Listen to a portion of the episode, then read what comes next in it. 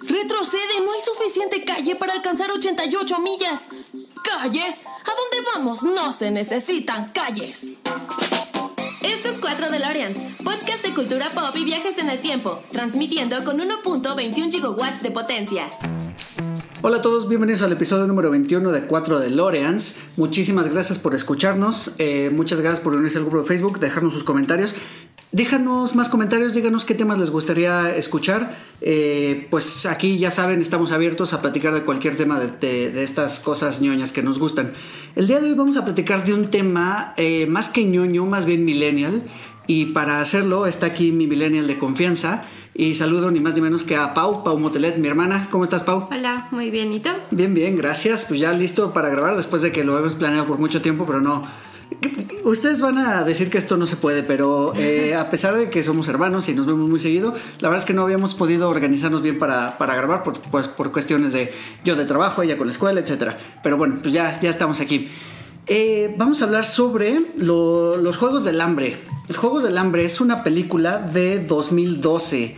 ¿Recuerdas cuando la viste en cine? Sí, la vi con ustedes. Y me acuerdo que, o sea, yo tenía 13 años, iba en primero de secundaria. Entonces entramos y yo ni siquiera sabía por qué la íbamos a ver, ni de qué era, ni nada. Y cuando salí, pues me gustó muchísimo y ya busqué los libros. Sí, y pues también, de hecho, 2012 eh, tampoco era tan común eh, pues estar al pendiente de qué iban las películas, o sea, no estábamos tan conectados como, como ahora. Eh, todavía, sí, de por sí todavía hay mucha gente que llega al cine a ver qué, qué es lo que va a ver.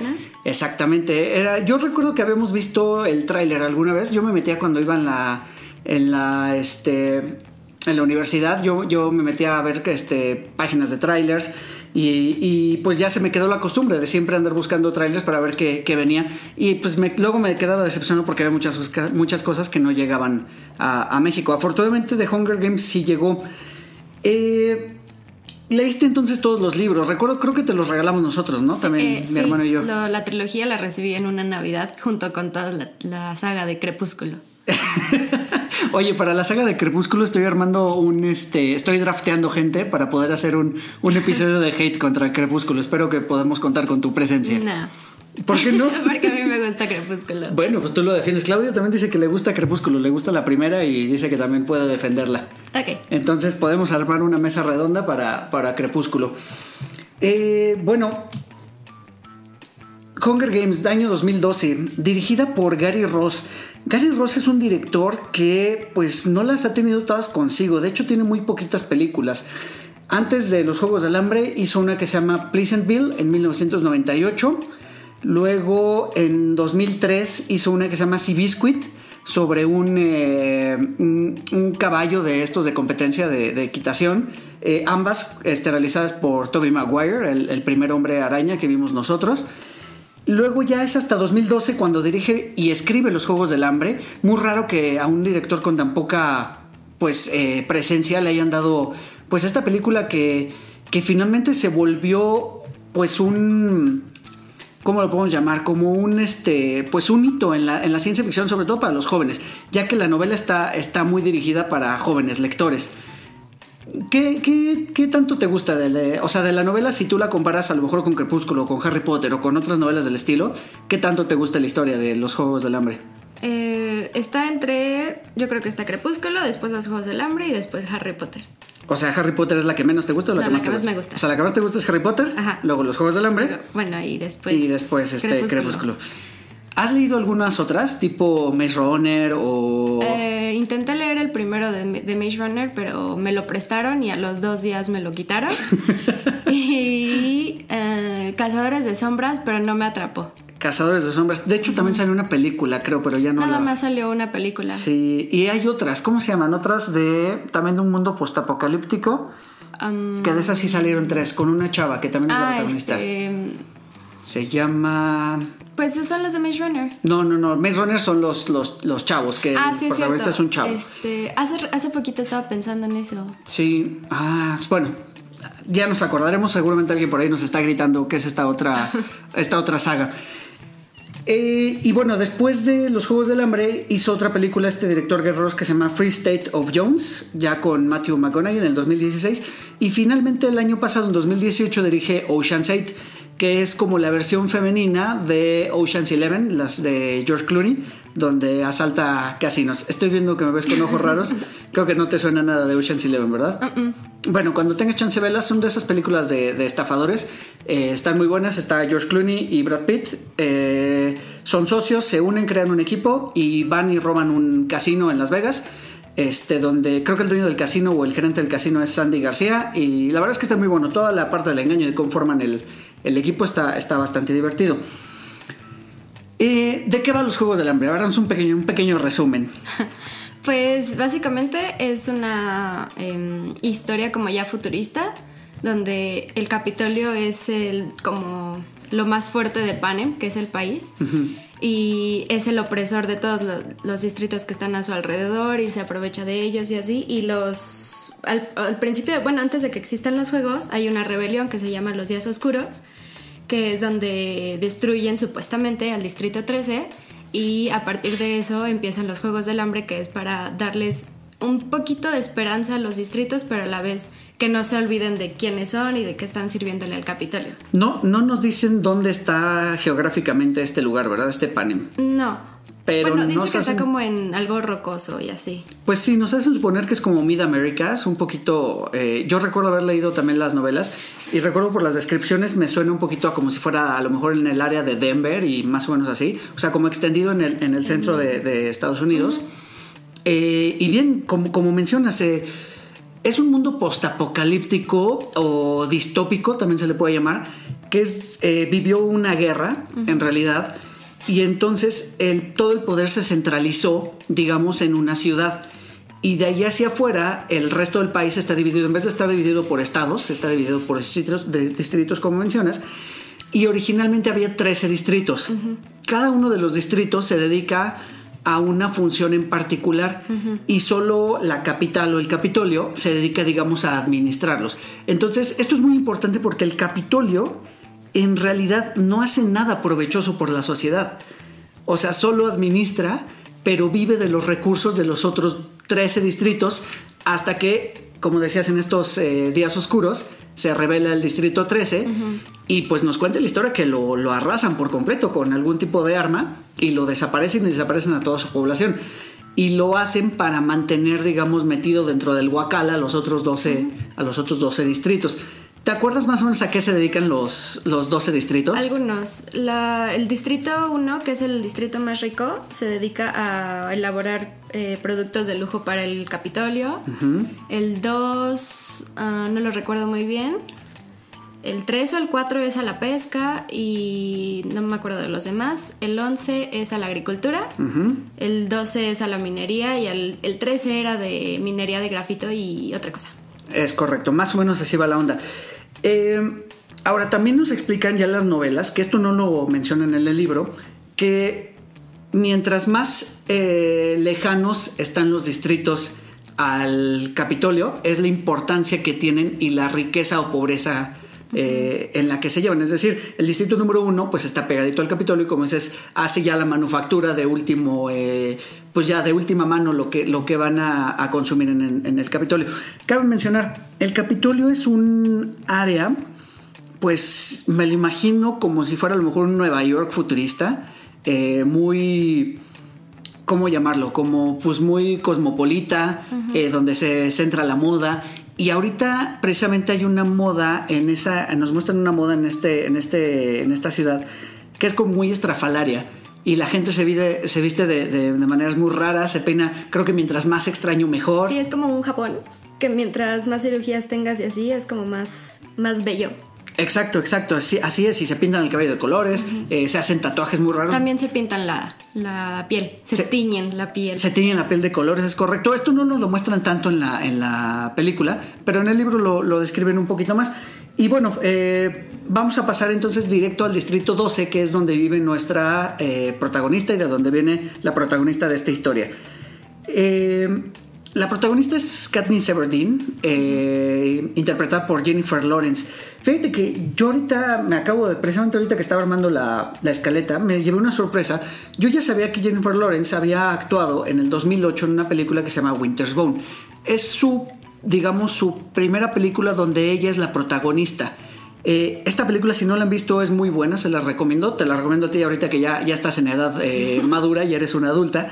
Te la recomiendo porque es una película donde ella vive eh, en una casa con su padre o su padrastro, algo por el estilo, y sin embargo el padrastro fallece, pero ella no le dice a nadie.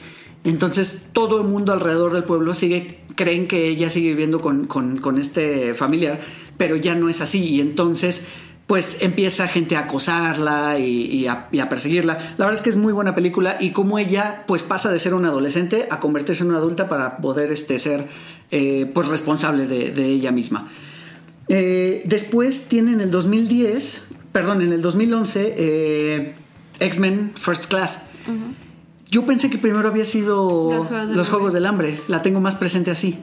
Pues yo no había visto nunca X-Men. Y bueno, no soy fan de X-Men, entonces apenas hace poquito igual estuve viendo videos y así de que primero salió en X-Men y ya después en los Juegos del Hambre. Sí, yo pensé que era al revés y, no, es X-Men en First Class en 2011 donde hace a esta Mystique y luego en 2012 hace los Juegos del Hambre. Pero sí podemos decir que los Juegos del Hambre es lo que la catapulta a la, a la fama. Sí, es como su debut. Pues no su debut, pero sí es lo que, digamos, le pone el reflector encima. Porque la verdad es que hace un gran papel. ¿Te gusta la actuación de Jennifer Lawrence? ¿Cómo, ¿Te gusta ella como actriz o no te gusta? Es que siento que en los Juegos del Hambre es como muy el papel de Katniss. O sea, como muy indiferente, hostil, como... No sé. Y siempre me han dado risa sus caras. Que en las películas se asusta y se ve una cara muy chistosa o así. Ahora, no es del todo bonita. O sea, es guapa, pero no es la belleza digamos, hollywoodense la que nos han acostumbrado las películas. Sí, está bonita, rara. Ajá, está bonita, rara. Eh, ella es rubia natural, pero aquí en esta película la vemos con el cabello negro, si no me equivoco, como, castaño. Como castaño, y la verdad es que le sienta muy bien. Y bueno, eh, vemos que ella vive en el distrito 12, ya mencionábamos, es el, eh, pues el distrito más lejano a, la capital, es el más pobre, se dedica a la minería. Y pues son marginados realmente, o sea, porque viven con muy poco. No recuerdo si tienen una economía con moneda o hacen trueques. No, no recuerdo si mencionan eso en el libro. Mm, no lo recuerdo, pero lo que sí es que en el libro lo mencionan mucho que cada mes pueden pedir tantas teselas, que las teselas equivalen a aceite y a semillas, que es con lo que se alimentan y así, pero mientras más te se las piden, más su papel, el papelito aparece más veces en la urna.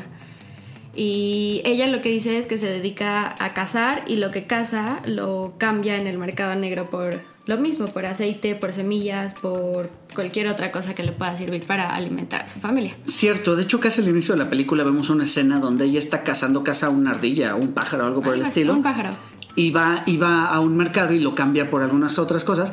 Y eso precisamente lo hace, como mencionas, para que su nombre no esté tan repetido en la, en la urna. Esta urna es, como nos contabas al principio, es para el sorteo de quiénes serán los participantes de los Juegos del Hambre. 74 años antes eh, se iniciaron los Juegos del Hambre como esta medida de eh, tener, digamos, mantener controlados a los, a los, a los 12 distritos eh, restantes eh, lo, que hacen es tomar a un, a un hombre y a una mujer de... ¿De qué edades son? ¿Son mayores de 12? Entre 12 y 18 años. Entre 12 y 18 años para que participen en una competencia a muerte donde solo hay un ganador. Aquí te voy a mencionar algo que a lo mejor no te suena para nada y es una película que se llama The Running Man con Arnold Schwarzenegger. Es una película de 1989, si no me equivoco, 88, 89, por ahí debe ser eh, donde precisamente pasa eso. Aquí hay unos participantes, pero estos, si no me equivoco, son como eh, ex convictos y los meten a un tipo de, competencia precisamente a muerte y donde se tienen que matar entre ellos y al final solo va a haber un ganador. Y es esto es televisado. Es también un futuro este postapocalíptico o distópico y es televisado. Eh, si te fijas, te estoy contando más o menos lo mismo que es lo que está pasando en los Juegos de Pues de hecho yo también escuché que eh, Susan Collins dijo que para escribir la novela se basó en el mito de... Eh, bueno, que le gustaba mucho la mitología griega y se basó en el mito del laberinto del Minotauro, donde cada tanto entraba una virgen y un virgen para pues... Recorrer el laberinto y tratar de salir y eran ofrecidos en sacrificio al Minotauro. Sí, es verdad. De hecho, está basado todo en esta misma mitología. Eh, si no han visto The Running Man, vela, la voy a subir al Dropbox para que la puedas ver. Eh, la verdad es que está, está muy entretenida. Esas películas que han envejecido bien, la verdad. Yo la, la- le eché un ojo apenas hace poquito. Y pues qué mejor que con el héroe de acción de los 80s y 90s, que es Arnold Schwarzenegger. Eh, creo que por ahí sale María Conchita Alonso, si no me equivoco. A lo mejor lo estoy confundiendo con otra de. que tiene varias películas del mismo estilo. Eh, pero bueno, eh, si han visto The Running Man, eh, denle, denle un- una oportunidad a los Juegos del Hambre. Si han visto los Juegos del Hambre y no han visto The Running Man, denle la oportunidad a la otra película. La verdad es que les, les va a gustar bastante. Y bueno, entonces, eh, pues este- tenían este sorteo y ya mencionábamos, y como, tal cual como en Running Man, es un evento que es televisado y que todo el mundo ve. Sin embargo, finalmente los únicos que son ofrecidos son jóvenes de los distritos del 1 al 12. Los jóvenes que tienen la fortuna de vivir en el Capitolio, pues digamos que son los niños mimados y ellos no tienen que participar. Y toda esta gente se deleita, se deleita viendo esta, esta, pues este concurso, si le podemos llamar. Pues de hecho es un entretenimiento, o sea, es como un programa de entretenimiento para el Capitolio, pero una tortura para el resto de los distritos. Exacto, exacto. Y de hecho lo hacen precisamente de esa manera, para torturarlos, para decirles nosotros tenemos el control. Y es, es lo llaman una ofrenda, entre comillas, porque los tienen que ofrecer también, entre comillas, Pues de voluntariamente. hecho él se llama la cosecha, donde se cosechan a los tributos. Eh, exacto.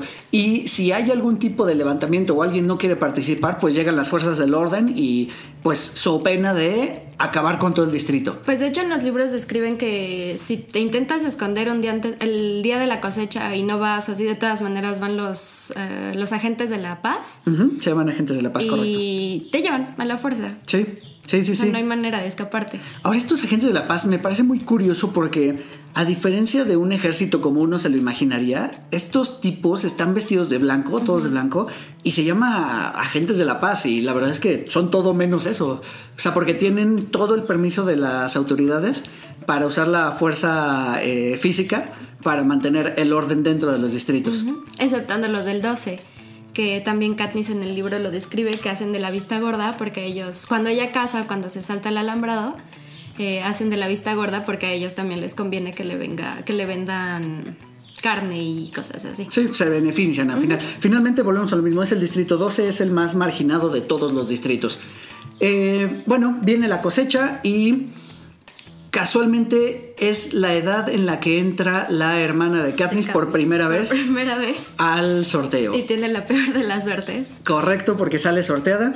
Eh, pues Katniss en un acto muy heroico para salvar a su hermana, ella se ofrece como voluntario, porque cabe mencionar que te puedes ofrecer como voluntario para este, pues para participar en los juegos. Que es algo muy chistoso, que los nos cuentan que en los libros que el distrito 1 y 2 entrenan para eso. Sí, que se que preparan toda su vida para participar en los Juegos del Hambre y cuando eres un tributo es como el mayor éxito de la vida, mientras que en los, en los distritos más pobres nadie se pelea por ser un tributo. Sí, no, al contrario, al contrario, o sea, es un sufrimiento. Me gusta mucho la escena de la cosecha porque podemos sentir esta pesadez en el ambiente, o sea, creo que el director lo hace muy bien, a pesar de que no es un director muy experimentado y que no le hayan dado más proyectos. La verdad es que en particular esta me gusta mucho porque el manejo del audio y de la edición es increíble. Hay muchas escenas donde no escuchamos audio ambiental, sin embargo tenemos una musiquita de fondo que nos, nos mantiene tensos. Y, y- y nos pone este ambiente pesado donde se siente pues todo el mundo se está volteando a ver a sí mismo, eh, quién va a ser el, el, pues, el que va a salir elegido este año. Eh, esa escena de la cosecha se me hace, se me hace muy bonita. Siento que lo más tenso de esa parte es cuando eh, Effie les pide un aplauso para la tributo voluntaria y nadie le aplaude, lo que hacen es hacer la, la señal. Exacto, E- Effie es esta, pues esta mujer que es enviada a hacer el, pues a hacer la cosecha, a, a, pues a mencionar, ahora sí que sacar los nombres de, de las urnas. Y eh, bueno, pues ya eh, Katniss pues se, se, se, se nombra ella voluntaria y sale el nombre del chico y el chico es, eh, el nombre es Pita Melark Melark. interpretado por Josh Hutcherson, que si ustedes no recuerdan, él salió en una película de Disney que fue, eh, digamos, como el remake de Jumanji, que es la de Satura. No sé si la has visto, donde es un juego de mesa No, que creo trata esa sobre el no la espacio. visto. Sí la he escuchado, pero nunca la vi. Bueno, eh, es, es un. ¿Recuerdas la trama de Jumanji? Haz de cuenta lo mismo, pero con un juego de mesa donde se trata de algo espacial y entonces la casa en una jugada ya está flotando en el espacio. Llegan extraterrestres. Una película también medio divertida, palomera, como para. Pues a lo mejor cuando eras niño y te la encontrabas, pues la, la dejabas. Eh, fíjate que no investigué más. ¿Dónde, dónde más he visto a George Hodgson? En Terabitia. Tienes razón, en Puente hacia Terabitia, gran película. Es muy gran película. muy triste. Muy triste, yo lloro con esa película. Yo también.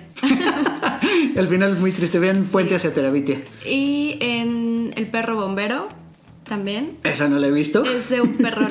Que creo que él es hijo de un bombero o algo así. Y el Ajá. perro también es un perro heroico. Y yo, yo no me acuerdo muy bien de la película. Pero sí me acuerdo que el perro está en patineta por alguna razón. Ok. Y ya no recuerdo alguna otra de él. Del, no sé, por ahí vamos a buscar a ver en qué otras este, películas salen y se los, se los anotamos abajo en los comentarios. Eh, pero también creo que actuó muy bien, o sea, su papel lo hace muy bien. Este, este chico, pues es. eh, poco a poco nos van eh, no mostrando en la historia. No recuerdo cómo es la novela, pero en la, en la- en la película nos van mostrando co- poco a poco y con ciertos flashbacks que pues ha estado enamorado de Katniss toda su vida y Katniss pues básicamente nunca, Nunca lo, lo ha notado. Lo ha notado porque incluso entre las clases marginadas hay clases. Ajá. De hecho, él es parte como de la clase alta del distrito, porque él es hijo del panadero y el Correcto. panadero pues le surte a todo el distrito. Pues es del, entre comillas, de los más ricos. Sí, sí, sí, exacto. O sea que vean, ve, entre los mismos, entre el mismo distrito pobre hay los más pobres y los menos pobres y los no tan pobres y los muy muy pobres. O sea, hay, hay de todo tipo.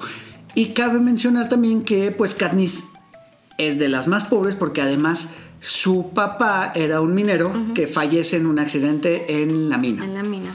Y pues al final se quedan sin el sustento porque pues ella no puede trabajar en la mina. Eh, pues finalmente lo único a lo que se dedica es a cazar de forma Y ilegal. de hecho, en el- la novela no lo recordaba, pero en la novela su mamá era como de la clase alta del distrito y la de- o sea, lo deja todo por el papá de Katniss.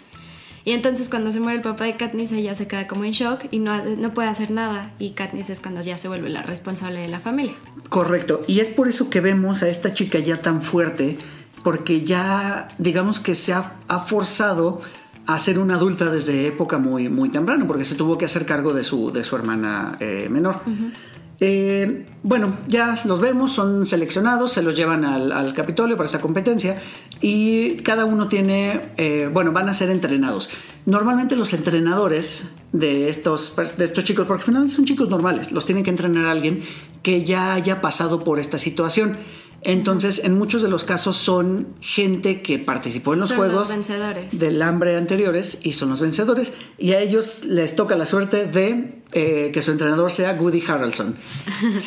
¿Cuál es el nombre del, del personaje? Hamish. Hamish. Hamish, eh, Abernathy. Sí, que vemos a, a, a Hamish como, pues es un alcohólico, eh, es pues medio holgazán en realidad, eh, solo, solo está ahí eh, pues para aprovecharse de, las, de, los pocas, de los pocos lujos o de las pocas virtudes que puede tener, siendo él, a él habiendo sido un tributo del Distrito 12 y el haber ganado, pues le otorgan premios y le otorgan dinero y le otorgan ciertos privilegios que los demás no tienen. Y pues él aprovecha de ellos. Ahora, es un personaje muy atormentado, porque finalmente, pues él participa cuando era muy joven. También, si, si mal no recuerdo, nos menciona que participó cuando tenía no, 14, 15 años, algo por el estilo. Creo que sí lo menciona en la novela. Y pues finalmente, o sea, ustedes imagínense que, que tienen que primero convivir con, con chicos de su edad, con gente de su edad, y luego enfrentárselos en un campo de batalla. O sea, y tener que, que- que matar a alguien. O sea, yo sí no puedo a veces ni aplastar una cucaracha porque me da cosa. Eh, imagínate, o sea, tener el, pues, ahora sí que tener que hacer algo para, para matar a otra persona y es que es esa otra persona o tú, o, sea, sí. es, es, eh, matar o morir, literalmente. Entonces, finalmente, esto lo deja muy atormentado y ha vivido muy atormentado, pues ya por demasiados años y se refugia en el, en el alcohol. Y resulta que, pues, tiene que ser su, su entrenador. Es su mentor, más bien. Bueno, les llaman mentor, pero, pero es, es su entrenador. Aún así, creo que les da muy buenos consejos. Al principio como que no los pela mucho, o sea, como que los quiere dejar a su suerte y así, pero ya después, pues sí, los intenta guiar y el primer consejo que les dice es manténganse vivos. Y ya. Sí, tal cual, mientras está liberándose de una de, sus borracheras. Y bueno, pues nada, eh, llegan al Capitolio, conocen al resto de los, de los participantes. Y aquí viene algo muy importante. Eh, y por lo que yo veo la actuación de, de Josh eh, Hutcherson, la veo muy bien. Porque desde un inicio vemos que tanto Peter Mellark como Katniss Everdeen son dos caras muy diferentes de una moneda. Mientras Pita es bastante eh, simpático, digamos que tiene mucho carisma. Es muy encantador. Es encantador, eso es la palabra, es encantador. Katniss no lo es. Katniss es muy ruda, es osca, es, es arisca, no quiere hablar con nadie. Y, y, pues finalmente creo que el mejor consejo que les da Hamish es, señorita, esto es un show de televisión, hay público y tienes más posibilidades de ganar si le agradas al público. Pues sí, de hecho en ese mm, planean Josh, eh, Josh, no, Pita y Hamish planean que en la entrevista con Caesar Flickerman él diga que está enamorado de Katniss para ayudarla y ganar patrocinadores. Exacto. ¿Qué los patrocinadores son? Son las el público del Capitolio que te puede enviar cualquier cosa que te pueda ayudar a sobrevivir. ¿Tienen algún límite de ellos? O sea, ¿les pueden enviar armas o algo por el estilo? No, ¿verdad? No, creo que solo son como recursos, como medicina, comida y así. Cierto, cierto. Y bueno, pues entre más simpático seas y mejor le caigas a la gente, pues digamos que es como en los reality shows, en los reality shows de ahora, donde vas a marcar para salvar a tu. Y de hecho, pues es el amor trágico que intenta salvarse. Exactamente. Eh, aquí viene una participación muy curiosa. Uno de los personajes del staff de- del Distrito 12 es este. Ay, ¿cómo se llama? El vestuarista. Ah, cena. sí, no interpretado por Lenny Kravitz. No sé si Lenny Kravitz había participado antes en alguna otra película o lo haya hecho después, pero a mí se me hizo muy raro como verlo en pantalla. Pues yo no lo conocía, yo lo conocí después de la, de la película. Y ya después supe que era un cantante. Y ya empezaron a hacer chistes sobre eso. Y bueno, pues aquí es el, el vestuarista de- de- del distrito. Eh, hay, un, hay un punto que se me está escapando. Ya cuando los están uniformando para la participación en, los, en, en- en la competencia, eh, Sina le deja un broche. Un- una insignia del sinsajo. Exactamente, que a la larga se convertiría en la insignia de la De- rebelión de para Ah. las siguientes entregas. ¿Dónde consigue Katniss esa insignia? En la película Ajá. la ve en el mercado negro y la persona a quien le está vendiendo se la regala. Le pregunta, ¿qué es esto? Ah, un sinsajo. Quédatelo. Y ella se lo regala a Prim para como un símbolo de suerte. Y Prim ya cuando es cuando se están despidiendo, Prim se lo da a ella para la suerte. Pero en los libros ella tiene una amiga que se llama Match, que es la hija del alcalde y ella lo tiene puesto en un vestido, en el vestido que usa para la cosecha y entonces Match va a despedirse de Katniss Ok. y se lo regala. O sea, es un personaje que no vemos en las películas. Ya no, no recordaba ese detalle. Y bueno, pues al final de cuentas, eh, Sina se lo, se lo. Se, se- lo- se permite quedárselo. Sí, le permite que se lo quede porque, pues digamos que simpatiza con, con Katniss. Hay otro punto importante que me salté un poquito. Cuando empiezan a demostrar sus habilidades, hay un tipo, pues digamos, examen previo a, las, a la Ah, competencia. y, y les empiezan a, pues, pues cada uno de los tributos tiene oportunidad de mostrar sus habilidades. Eh, ahora imagínense esto, son unos jueces que están desde un balcón viendo a los participantes, no sé, lanzar flechas, lanzar este Lanzas. lanzas, cualquier tipo de cosa. Eh, pues como van en orden, del 1 al, al 12, pasando primero los varones y después las, las mujeres, pues a Katniss le toca hacer la última. Entonces ya este jurado ya vio 23 participantes antes que sí, ella. ya están todos aburridos, ya se quieren ir a sus casas. Exacto. Están borrachos además también. Exactamente. y es una de las grandes. eh, es una de las grandes escenas de la película. Es como muy emotiva porque cuando llega Katniss, pues están todos aburridos. Eh, pues ella quiere demostrar su habilidad con el arco y la flecha. Tira un primer este, disparo y, falla. Falla, entonces pierde la poquita atención que tenía. Exactamente. Y entonces decide disparar una flecha a un. eh, A la manzana que está en la boca de un cerdo. Correcto. que es de lo que están comiendo ya los, los jueces en ese momento. Y pues le otorgan una calificación de 11, 11. puntos. Del, del 1 al 10, a ella le Del otorgan. 1 al 12. Ah, del 1 al 12. Ajá. Ah, yo pensé que era del 1 al 10. No, del 1 al 12. Ah. Ay. Yo siempre pensé que habían sido calificaciones nada más del 1 al 10. Ah, bueno, pero maneras, a ninguno de esos tributos le dan. No, hasta en llamas. pero en los Juegos del Hambre no. Ah, Katniss de hecho es la calificación más alta, que es el 11. Correcto. Eh, otros personajes que vemos eh, ahorita, uno de esos jueces y que es como el director de, de, de- de- de los... eh, de, los, los Juegos del. Hambre se llama en el personaje Seneca Crane y el actor es Wes Bentley quien no lo ubique él ha salido en American Horror Story ahorita lo tengo medio presente en American Horror Story y eh, otro personaje importante que iba a mencionar es el presidente del Capitolio y en general del país de, de Panem, que es el presidente Snow y interpretado por, eh, e interpretado por Donald Sutherland. Eh, con esto se completa un reparto. ¡Ay! Se me olvidaba otro personaje también, el hermano de Thor. Liam, Hem- Liam Hemsworth. Liam Hems- Hemsworth, que en esta entrega no es tan importante, por lo menos no en la película.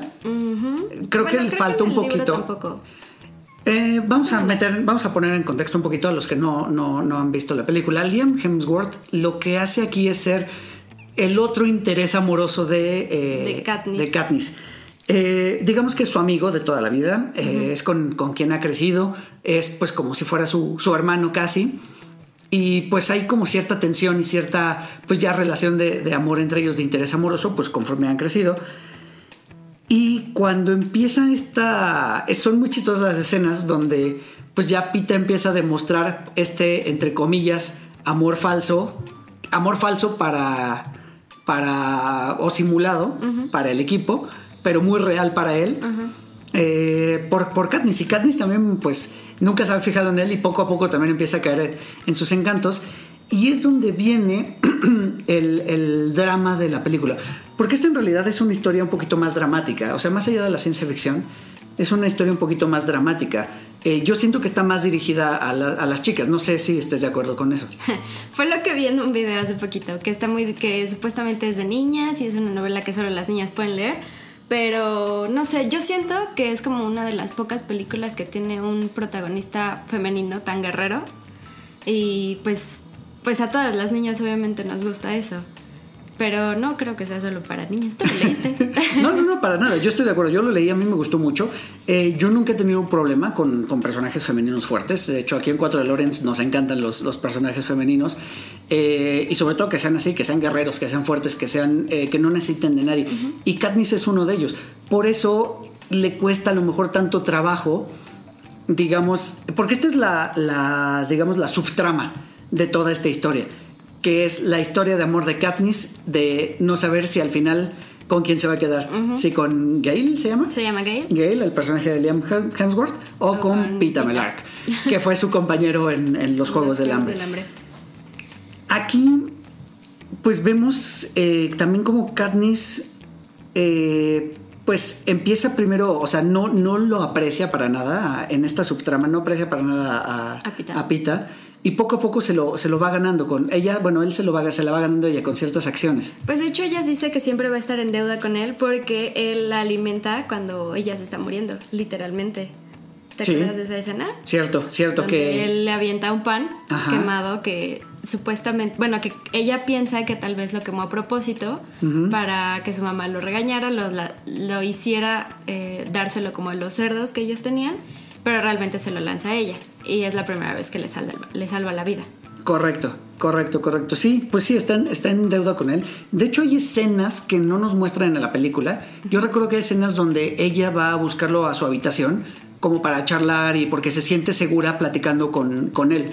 Incluso eh, creo que hay una escena donde se quedan dormidos juntos. Ah, pero eso ya es en llamas. Ah, ¿no es en esta? No. Ah, yo pensé que era en esta. No, en esta sí no conviven tanto, como que mientras más obligados están a estar juntos, más se repelen.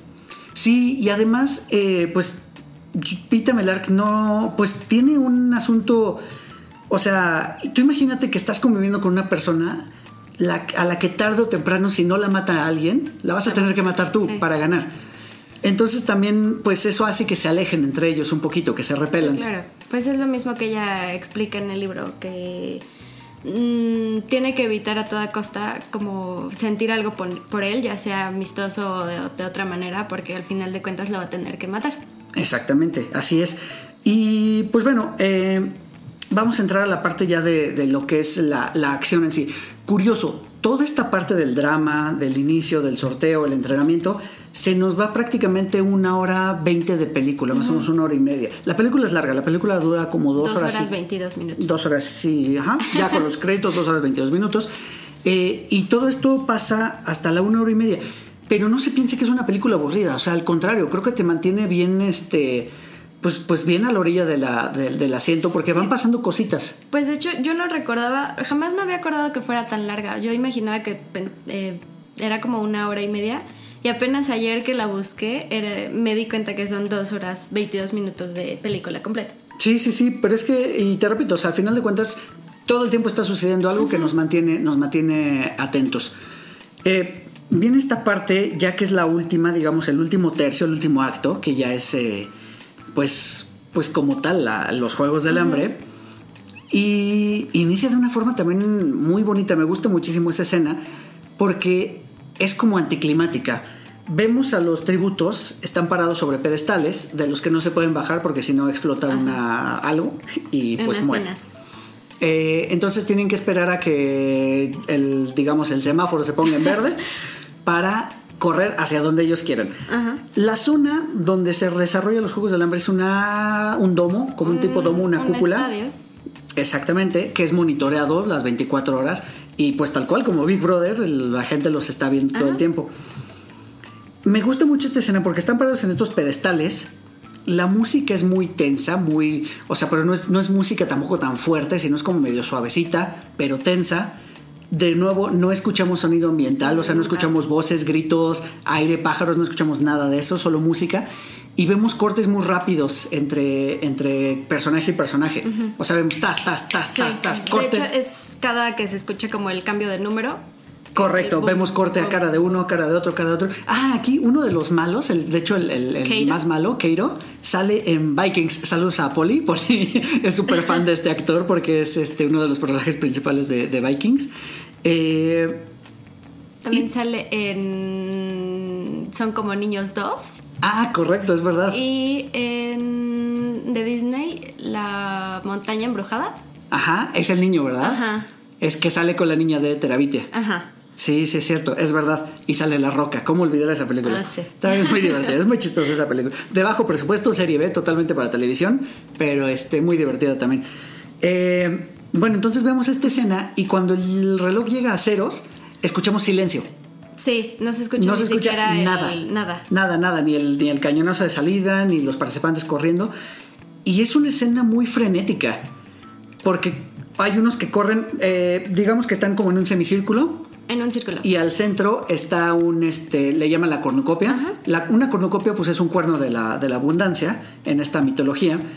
Y está pues lleno de cosas que les pueden servir a los, a Sí, los que de tributos. hecho, o sea, alrededor de la cornucopia hay varias cositas así, pero mientras más cerca estás de la cornucopia, es más valioso, más útil cada una de esas cosas. Correcto. Y uno de los, eh, de los consejos que les da Hamish es no corran a la cornucopia porque va a ser una carnicería. Y literal, nos muestran una carnicería. o sea, vemos sangre volar por todos lados, o sea, gente agarrándose espadazos.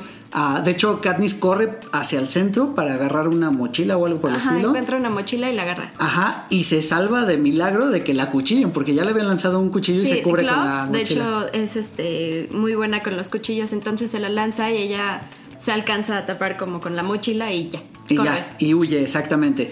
Y huye al bosque. Eh, en esta primera escena mueren cinco u ocho personajes. Mueren eh, siete. Siete personajes de Asaira, No, o sea. no sé. Algo así, es- pero es muy rápido, porque sí, la verdad es que te insisto, esta escena es muy bonita, muy anticlimática, porque en completo silencio, la cámara moviéndose no está tan estable, cortes muy rápidos y pues te- gente con cuchillos, con espadas y matándose entre ellos.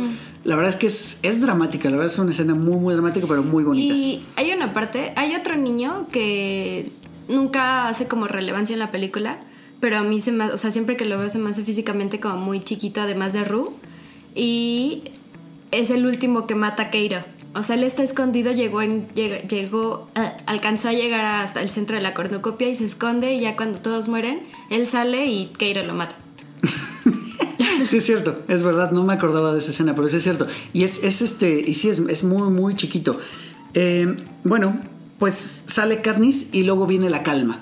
Y aquí pues prácticamente no pasa nada. Eh, vemos a Katniss eh, pues alejándose lo más que pueda de- del, del área donde pueden estar las demás personas. Eh, se- pues la vemos cómo hace uso de sus habilidades para, para sobrevivir. Se para dormir se sube un árbol, se amarra para no caerse. Y aquí viene algo bien interesante.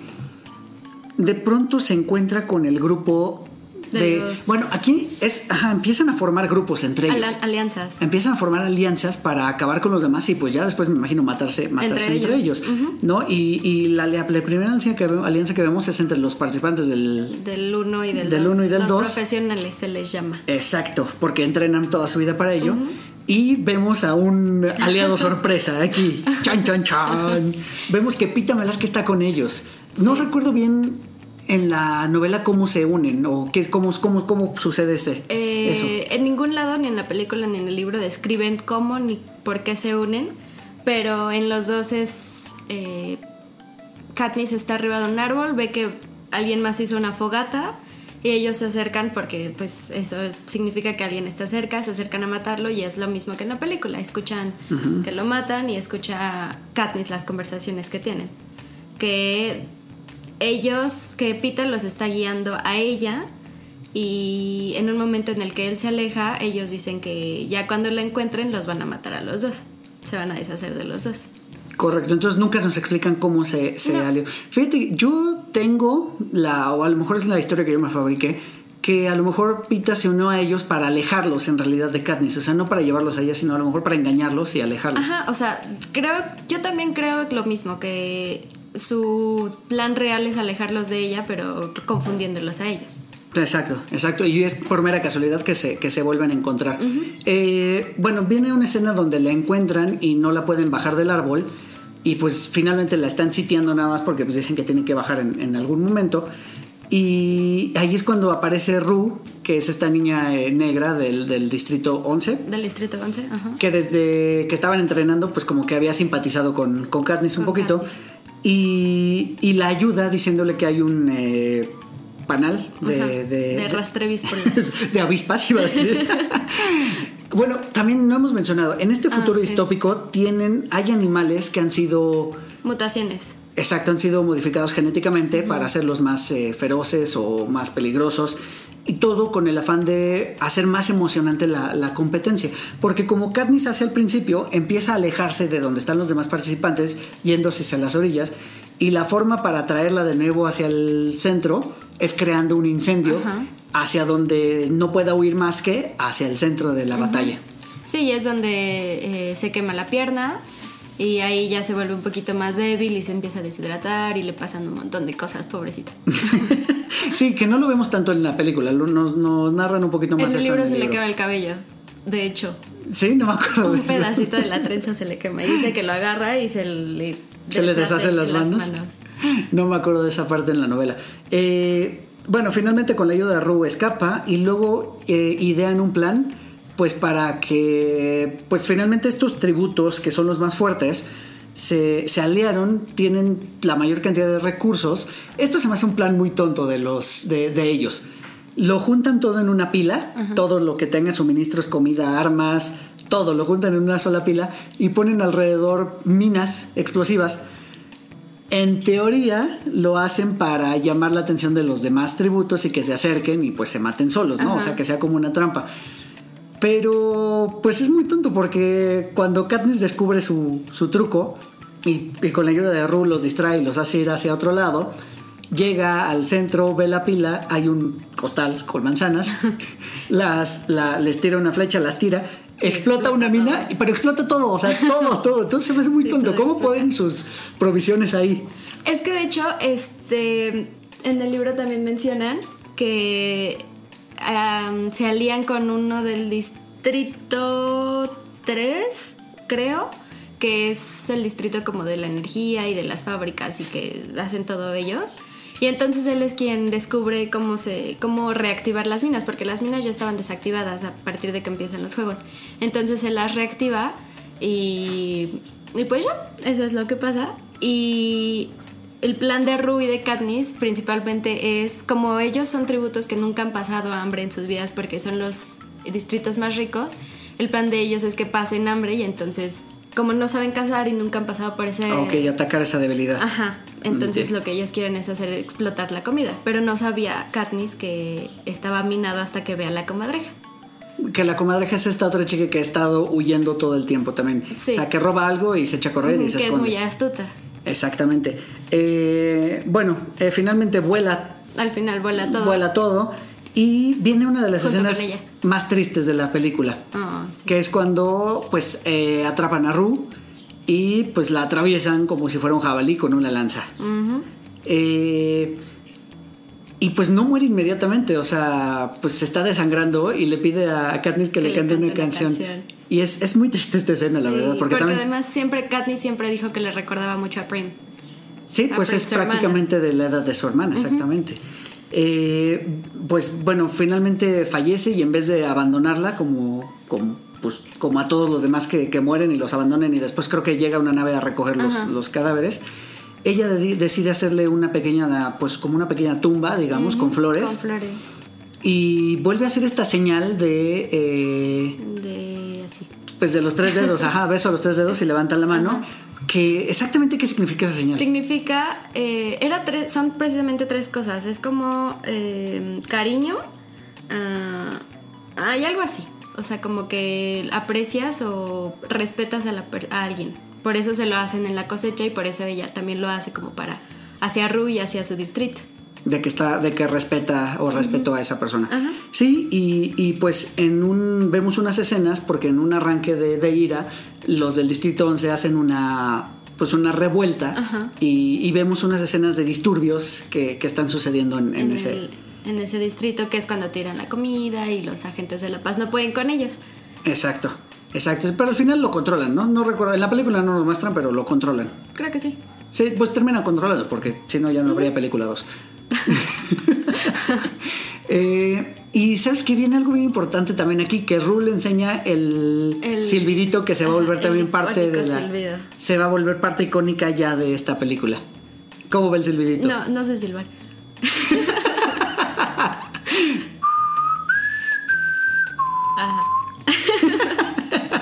Hace rato lo estaba intentando hacer y no me salió.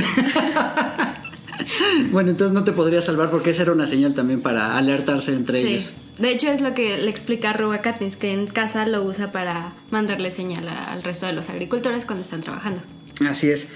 Eh, bueno, eh, empiezan a... eh, más bien, bueno, Rue se va a Katniss y se da cuenta de que Pita ya no está con, con los demás, Con los eh, con los otros ah, no, tributos. se da cuenta desde antes, porque es cuando les tira el panal de rastrevíspulas. Tienes razón. Y ella también La pican. la pican y empieza a alucinar y es cuando llega Pita y la salva de Keiro y Keiro y Pita se enfrentan. Entonces ahí ya se separa de ellos. Se separa de ellos y de hecho Pita eh, pues queda herido eh, de, de una pierna. Eh, Katniss lo encuentra y empieza, recuerda ella que pues necesita, que, que a ella la salvaron de cuando estaba en el árbol, cuando se quemó precisamente y que le mandaron un, paracaid- un paracaídas con, con, una- con un medicamento.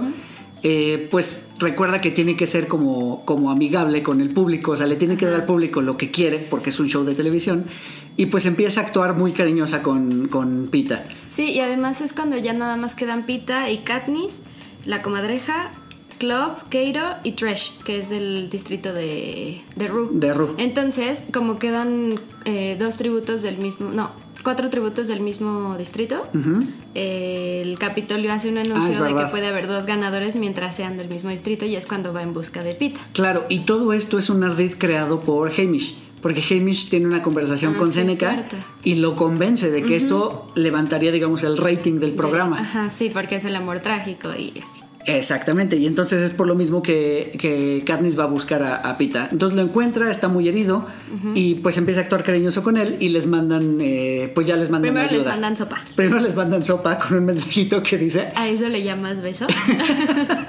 exacto, y este ya después acá se dan su- su- sus becerros y ya este les mandan medicina. No, no les mandan medicina. ¿Sí les mandan medicina? No, hacen un, el banquete, que es poner varios, los recursos que necesita cada, razón, es cada verdad. tributo y se encuentra con... Primero pasa la comadreja, como siempre ella gana. Después va Katniss y se encuentra con Clove. Y, y Clove está a punto de matarla. Clove está a punto de matarla, de hecho le hace una super rajada en la frente.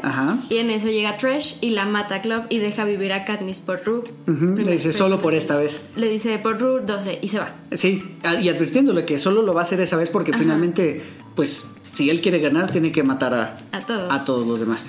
Eh, bueno, ahí precisamente en este banquete está la medicina, ya se curan y pues están buscando la forma de... Eh, de ganar. De ganar, precisamente.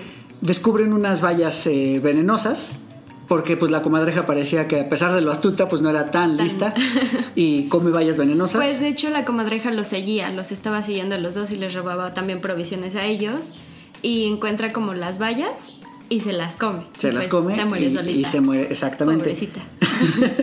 y pues entonces ya ven si pues deciden llevarse las, las vallas para ver si, si logran hacer que, que Kato se las coma y, y también ya muera y ellos ganen, ¿no? Y luego, eh, pero bueno, como ya quedan tan pocos participantes y ya hay muy poca acción en realidad, no sé si. Yo, yo trabajé un tiempo en la academia y entonces yo me acuerdo que, que ya cuando quedaban cuatro o tres participantes en la casa de la academia, todo era muy aburrido en realidad. O sea, ya lo que grabábamos era terriblemente aburrido. Eh, entonces, finalmente, pues los, los creadores del show lo que deciden hacer es meter El- unos tipo perro lobos mutantes. final. Ajá, para eh, obligarlos a obligar a los participantes a que, a que estén todos en una misma área Y que ya se mueren. y peleen entre ellos. Aquí viene algo bien este, tétrico que no nos menciona en la película, pero sí en la novela, que es estos mutantes o mutos, como los llaman, están hechos a raíz de los cadáveres de los de tributos, los tributos ya fallecidos. Sí. Que incluso Katniss menciona que los ve a los ojos y Y son conservan los la mirada. ojos, exacto. Y dice que se le hace muy familiar primero creo que la mirada de, de Rue. Y ya después lo empieza a relacionar con todos los demás. Exactamente. En el libro creo que lo describen muy... Mucho. O sea, como... Sí, sí, sí, se, se- se lleva ba- bastantes páginas en la descripción de los mutos. Sí, sí, es muy triste. Sí, y muy tétrico, porque te digo, toman a los muertos de ahí para convertirlos en estos eh, como perros, animales perros, salvajes. eh, que de hecho esos animales, no recuerdo si en el libro, pero en la película atacan a, a Tresh. Ah, no... Sí, a Tresh y lo matan. ¿Sí? Ujú. Que de hecho no, no muere a cuadro Tresh, o sea, se dan cuenta porque los vienen persiguiendo y escuchan los gritos. Ah. Y suena el cañonazo y aparece la foto de, Tresh en el, ah. en el domo. Eh, finalmente llegan Pita y Katniss a la cornucopia, escapando de estos animalejos. Aquí viene otro error de esos de, de- como de novela, porque ellos están haciendo una escandalera para poderse subir a la cornucopia porque los vienen persiguiendo. Y pues, se tardan pues su tiempo, lo que te puedas tardar en subirte a una estructura de unos 4 metros. Y arriba ya estaba Kato, pero Sí, se espera hasta que se suban para atacarlos. Ajá. Y este y bueno, pues aquí viene una la, la batalla final entre, entre los, nuestros dos protagonistas y Kato. Eh, al final, pues salen victoriosos nuestros protagonistas y pues deciden cambiar las reglas otra vez. Y pues solo va a haber un ganador. ganador. Eso significa que alguno de los dos tiene que morir. Y aquí lo que me gusta es, es la, te digo, la actuación de, de Josh Hutcherson muy bien, porque pues muy trágicamente dice, pues, pues claro, o sea, yo, yo me tengo que morir, me tengo que sacrificar, porque tú eres fuerte, tú eres una ganadora, tú, yo no sirvo de nada, o sea, él se ve a sí mismo como un inútil. Y pues ya como, pues como ya, ya siente maripositas en el estómago, Katniss, por él, pues dice que no. Y aparte, eh, pues ya viene este acto donde Katniss lo sugiere como un medio de rebelión. Porque pues el Capitolio quiere un ganador, quiere un campeón para vitorearlo. Y, y Katniss dice, pues no, no les vamos a dar un ganador, no les vamos a dar el gusto. Y pues muy a lo Romeo y Julieta, saca las vallas y deciden pues que se van a suicidar. Se lo van a comer los dos. Pero, de hecho, algo que siempre mantiene Pita, que es lo que dice al inicio, bueno, ya cuando van a iniciar los juegos, es que él quiere mantener su esencia, que no quiere eh, convertirse en otra de las piezas de su, de su juego. Es verdad. Y ya al final, pues es lo que logra. Nunca se convirtió en algo más. Sí, porque de hecho en, en realidad pues Pita no mató a nadie. O sea, Katniss, Katniss sí alcanza a matar a, a uno de los del Distrito 2, el que mata a Rue. Ajá, el que mata a Ru. Eh, digamos que lo mata este pues por, me- por mero reflejo pero eh, vemos que se siente terrible o sea porque ya dio el paso o sea ya Sí, ya asesinó a alguien Ujú. Y pues también ella mató a Glimmer, que es otra de los... De los tributos de del, los del Distrito profesionales. 2. Pero pues Pero fue un poco más circunstancial. porque fue, suyas. Ajá, fue con las avispas para lograr escapar. Eh, y bueno, muy a lo Romeo y Julieta, pues sacan las vallas, eh, están a punto de comerlas para, para suicidarse. Y pues los detiene. Y los detienen exactamente y ya, deciden que va a haber dos, Dos dos ganadores, ganadores. esta vez. Y pues básicamente aquí acaba más o menos la, la historia. Viene todavía el Más prólogo un poquito. Eh, ¿Qué viene en el prólogo? Que, que sea como importante. epílogo, Este, Que vean el epílogo. pues, em, ellos al final, ya cuando son los vencedores y están con la- en la entrevista con César, con César em, le dicen que, que pues solo podían pensar en ellos, o sea, se sigue como el show de los enamorados. Y ya cuando van de regreso al Distrito 12, Katniss le di, no, creo que Pita le pregunta como, ¿qué sigue? ¿Y ahora qué hacemos? Y ella le contesta, tratar de olvidar, y él le responde, yo no quiero olvidar. Entonces ahí es cuando deciden tomar caminos separados y ya, y, y pues ya. Llegan al, Sí. al Distrito 12 y ya, pues ahí todo el mundo los está felicitando. Y ellos se toman la mano por última vez. Sí, es verdad, porque pues a pesar de lo que pasó en, en- en el campo de batalla, pues ahora sí que lo que, lo que pasó en Panem se queda en Panem. Eh, eh, pues viene de nuevo este dilema, porque entonces Katniss regresa con su familia, regresa con Gale, que es su, su, Su mejor pues, su amigo. mejor amigo obvio. Eh, y Pita, pues él, él como buen eh, adolescente aferrado, pues quiere que, que las cosas continúen, o sea, que sean una pareja, pero pues ya no es así porque ya no están en ese mundo de, de, de Panem, ya están en el mundo real donde vuelven a ser separados, o sea, porque ella sigue siendo pobre y él... Bueno, ya no. Ya no, pero digo, siguen siendo de clases totalmente distintas. Sí. Es donde viene ya un poquito el drama y a lo mejor creo que es lo que no gustó tanto de la historia ya para, para el público en general. Pues a mí sí me gusta. Sí, sí, sí, digo, ya, ya este, es- este cierre es como muy girly, muy... eh, pues vemos los sentimientos de, de, de Katniss, o sea, yo creo que es muy común que a lo mejor, sobre todo una chica se vea, pues, eh, digamos, entre dos, dos hombres que le están eh, pretendiendo. Eh, es posible que, que tenga conflictos muy reales por no poder decidir con, con, con pues, con quién este, ir. Faltó mencionar que el Capitolio mata a, bueno, obliga a Seneca Crane a suicidarse. Ah, bueno, es verdad. Eh, Seneca Green, pues, eh, al final Fue bueno. Pues lo que pasa es que se deja manipular por, por Hamish y por lo que quiere la, la audiencia. Y el presidente, pues lo, lo, ahora sí que ya lo tiene entre ceja y ceja desde un principio, porque el, presidente precisamente es en el que en alguno de los, de los puntos, en alguno de los puntos de la historia le dice que, de qué sirve los Juegos del Hambre. Le dice, si solo tomamos a dos personas del, De del- cada de cada distrito. y los matamos y ya, pues no pasa nada. Dice, y entonces le dice, lo que les damos con esto de los Juegos del Hambre es esperanza, Ajá. esperanza de una vida mejor, porque finalmente el ganador, repetimos, obtiene una mejor vida, eh, dinero, más recursos. Comida, y ya nunca comida, participa en los juegos. Y ya nunca más vuelve a participar en los Juegos del Hambre. Exacto, esa es su esperanza. Y el presidente Snow le dice, poca esperanza es buena, porque los mantiene como, digamos, a embobados, raya. ajá, a raya. Demasiada esperanza no es buena, porque entonces se le empiezan a salir de, De control. de control, exactamente. Y le advierto, o sea, contrólalo, o contrólala, por favor, porque ya se está dando cuenta que Katniss, pues puede representar un Que peligro para el gobierno. Ajá. Y pues ya, se lo encierran en un cuarto donde están las mismas vallas que ellos casi se comen y no le queda de otra más que comérselas al final. supongo. Exacto. Sí, porque al final, pues si no, de todas lo, lo iban a matar, de una u otra manera. Y bueno, aquí cabe la historia. La verdad es que volvemos a lo mismo. Es una historia que está muy, muy bien. Si lo vemos así como película sola, creo que concluye también muy bien. O sea, si no hubieran salido la 2 y la 3, creo que también concluye muy bien. No es como la 2, que pues ya se, se complementa sí. con la 3 sí o sí. O sea, no hay, ahí no, no termina, sino es como un continuará. Eh, y hay algo muy importante. Yo, yo lo he mencionado siempre a quien, eh, con quien he podido platicar de esta película y de esta novela. Creo que de las novelas que se han llevado a película es de las que mejor está adaptada. Sí. O, o sea, creo que no se salta tantos, eh, tantas páginas Sí, como o sea, lo han- como cosas sin otras. relevancia o así es lo que no ponen en la película. Pero tal cual puede ser un guion. Sí, sí, tal cual. Y la personalidad de Katniss la, se la llevan de la novela, la llevan a la película. Y Jennifer Lawrence lo hace también increíble. Yo creo que lo hace muy bien. Sí, pues de hecho igual en la película, la mitad de la película es el entrenamiento y eso que es lo mismo que en el libro, el mitad del la mitad del libro es todo lo demás. Exactamente, así es. Eh, pues, pues muy buena película, muy, muy buena, este.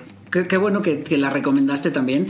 eh, que pues ahora sí que se la recomendamos a todos los escuchas de, de 4 de Lorenz. Sé que muchos ya la habrán visto y que no, pues véanla, la verdad es que creo que les, que les va a gustar. ¿Tienes alguna conclusión? Este, pues estaba también ah, para preparándome para el podcast.